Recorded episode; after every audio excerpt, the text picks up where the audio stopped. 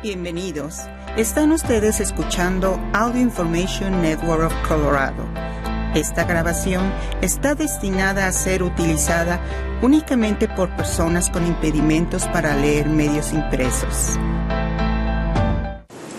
Gracias por acompañarnos en oración semanal.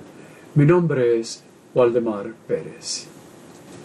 El relato que hoy oiremos nos verifica la gratitud, la esperanza, la fe y la cura.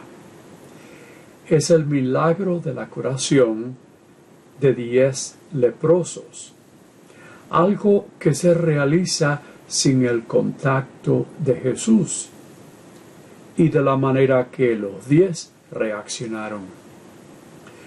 La leprosía, una enfermedad horrorosa, que parece ser prevalente en climas cálidos. En ese tiempo se encontraba en toda el área del llamado Levante. Hoy en día es Israel, Lebanón, Siria y las actividades más allá del sur. Es un área diversa. Es probable que Europa en ese momento no conocía de esa enfermedad. Sabemos hoy en día lo que la leprosía es, pero en aquellos tiempos era más extendida y en nuestra relación no era tan importante, porque incluía aspectos de la cara como granitos, acné o quizás algunas llaguitas. Si pensamos que nuestros hijos e hijas quizás tienen acné, sería muy dificultoso si viviéramos en aquel tiempo el cuidar de ellos. Aquellos en aquel tiempo que eran leprosos eran segregados y tenían que vivir en colonias de leprosos, afuera de las aldeas o ciudades. Ellos dependían de limosnas que recibían de muchas personas o quizás de los familiares para poder vivir. Si alguien los veía, ellos tenían que gritar y decirles lo que eran y la enfermedad. También a veces tocaban con una campanita y decían que estaban sucios. El estar segregados era bueno en ese instante, ya que la leprosía era muy contagiosa. Hoy en día sabemos que el acné no es contagioso, pero algo que viene de la persona y no hay necesidad de contagiar a alguien. ¿Han conocido o visto a leprosos? En una de las islas del Hawái la isla de Molokai, tenían un leprosorio en el norte de la isla, un lugar dificultoso de ir, excepto por medio de unas mulas o por avión. Ah, realmente era una camioneta. He visto muchos, algunos de ellos, y los vi que, aunque casi curados, no se veía muy bien. Ese leprosorio fue necesario por alrededor de dos siglos. Hoy en día no existe porque la medicina en estos tiempos ha adelantado mucho para la cura de esa enfermedad. Y también estoy seguro que saben de San Damián de Molokai, el sacerdote belga que vino a ayudarlos y que en tiempo fue contagiado de la lepra, lepra y de la cual él murió. Así que oigamos ahora los nueve versos del pasaje de San Lucas, capítulo 7, con los versículos 11 al 19. En aquel tiempo, Cuando Jesús iba de camino a Jerusalén, pasó entre Samaria y Galilea. Estaba cerca de un pueblo cuando le salieron al encuentro diez leprosos, los cuales se detuvieron a lo lejos y a gritos le decían, Jesús, Maestro, ten compasión de nosotros. Al verlos, Jesús les dijo, vayan a presentarse a los sacerdotes. Mientras iban de camino, quedaron limpios de la lepra. Uno de ellos, al ver que estaba curado, regresó, alabando a Dios en voz alta. Se postró a los pies de Jesús y le dio las gracias. Ese era un samaritano. Entonces dijo Jesús, ¿no eran diez los que quedaron limpios? ¿Dónde están los otros nueve? No ha habido nadie fuera de este extranjero que volviera para dar gloria a Dios. Después le dijo al samaritano, levántate y vete tu fe te ha salvado. Palabra de Dios. Bueno, vimos que los leprosos encontraron a Jesús y le suplicaron que los curara. Por supuesto, de lejos, como se requerían en aquel tiempo. Y entre ellos, un extranjero un samaritano. Alguien que sin estar enfermo, si no estuviera enfermo, no era una persona que en general los judíos tenían alguna predilección, porque estaban opuestos a ellos. Era en este lugar una leprosía étnica, al igual que en este caso una enfermedad también. Como dije, los diez tenían dos dones, el de la fe y la esperanza. Cuando Jesús les dijo que se reportaran al sacerdote, esa persona que estaba encargada de examinar si estaban curados y también poder aceptarlos en la comunidad. Jesús los manda, pero no se curaron a ese momento, pero los resolvieron, resolvieron en, el, en el camino en que estaban curados. Era una orden incomprensible de no saber si estaban curados y es en el momento en que están caminando que se cura. Esto ilustra que la fe es la submisión a la palabra de Jesús. El samaritano fue un ejemplo tremendo de ser humano, porque fue él quien volvió a dar las gracias a Jesús uno de diez de ellos. Y Jesús entonces le dio lo mejor, la aseguranza de su salvación. ¿Qué se puede decir de esto? Que en la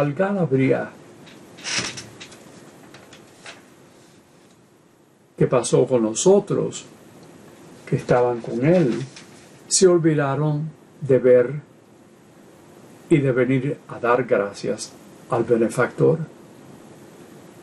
Todos estaban muy contentos, alegres, por supuesto, pero solo uno, un samaritano, aborrecido por tantos, fue el único que creyó que tenía que volver y dar gracias al hombre que había hecho tal milagro.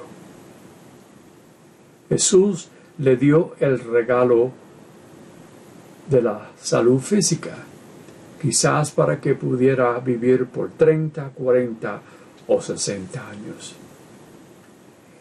Nosotros sabemos que Jesucristo vino para darnos la salvación eterna. Una vida que durará eternamente. Una vida sin preocupaciones, donde las lágrimas serán eliminadas y no habrá muerte jamás. Sabemos lo que Jesucristo significa para nosotros, lo que nos ha dado, una libertad eterna. Siendo cristianos, damos gracia constantemente por lo que hemos recibido, lo que se nos ha hecho por nosotros. Desgraciadamente, no podemos hablar de una sola persona que tiene gratitud. Hay muchos más, millones y millones. Y pensamos si uno de ellos, uno de esos millones, que no están agradecidos. Bueno, no podemos pensar en Dios cuando nuestras vidas están bien. A veces se nos olvida y no decimos nada. Sin tener enfermedad de nosotros o de los familiares. Quizás cuando tenemos un negocio que prospera, especialmente ahora después de los años que hemos pasado de la pandemia, o cuando hay paz alrededor del mundo y que no es posible en ciertos lugares, ¿verdad? Como en la Ucrania. Pero tenemos el tiempo en lo bueno y en lo que es no muy bueno. Quizás para decir dos, tres, cinco, veinte veces cada día y decir, Gracias, oh Dios, tú eres tan bueno para nosotros. Claro que tenemos, cuando tenemos un problema que es algo diferente, lo decimos muchas veces, ¿verdad? Porque es importante que resolvamos ese problema. Algo que es diferente y difícil.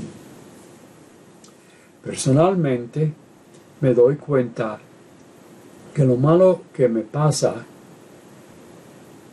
es que por lo regular no se me olvida dar gracias. Pero debería hacerla porque hemos dado algo más allá de esto, la gracia espiritual o los favores temporales. A veces podemos decir que somos como los nueve, los nuevos leprosos que vinieron, que de pronto tenemos otra enfermedad y rogamos a Dios por un sanamiento. Y estamos bien si no lo recibimos. Es algo que tenemos que pensar y lo dificultoso que es. Queremos la gracia de recibir inmediatamente lo que pedimos.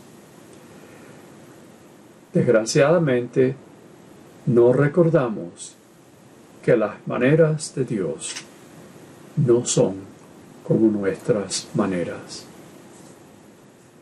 en tiempos malos, cuando no recibimos lo que queremos, tenemos que estar agradecidos a Dios. cada día por lo que se nos ha dado. Y le pedimos que por favor ayúdanos, ayúdanos y continuar rezando por lo mejor y lo peor. No podemos ser como los nueve que se olvidaron de dar las gracias. Quizás tan agradecidos y emocionados por ser curados que fueron a su casa, besaron a esposas e hijos, algo que a lo mejor no habían hecho por un tiempo. Pero le dieron gracias al Maestro, a Jesús. Podemos decir que a lo mejor se les olvidó en esta algarabía volver y decírselo al Señor. Lo malo es difícil, pero algo que asistiría hoy es dar gratitud por todo lo que hemos recibido. Con nuestra fe viene el amor y la gratitud. Gracias por salud recibida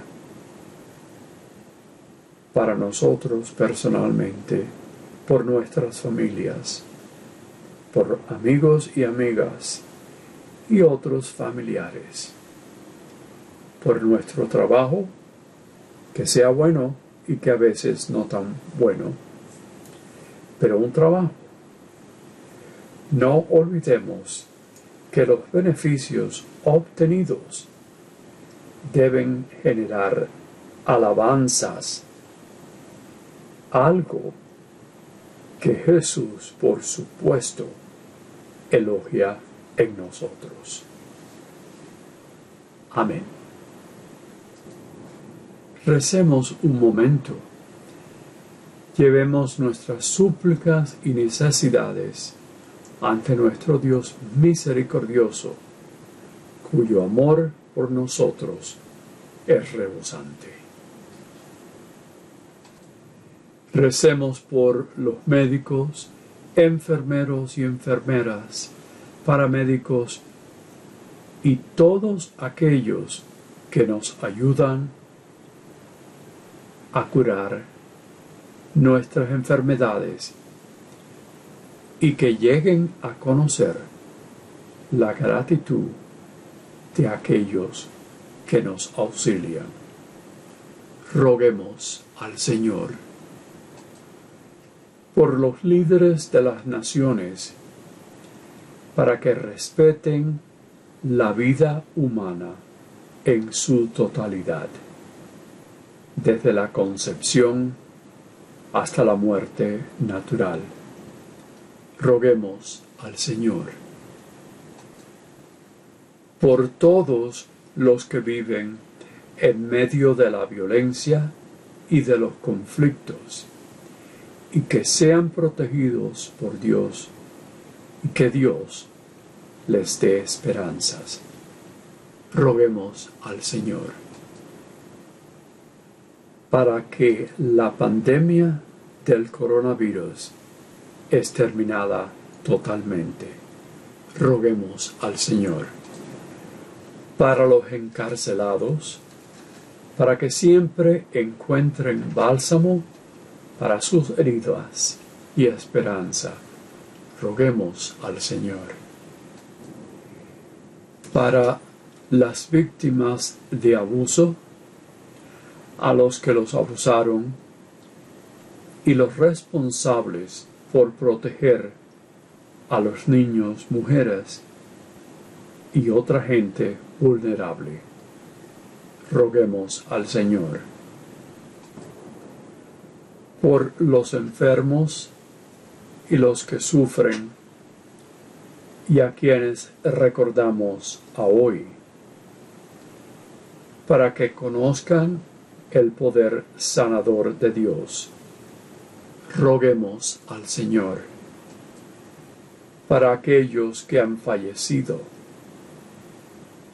aquellos que recordamos ahora para que se regocijen por siempre en Cristo resucitado. Roguemos al Señor. Y algo en especial en estos dos meses en relación a las elecciones. Que haya seguridad e integridad durante este tiempo para todos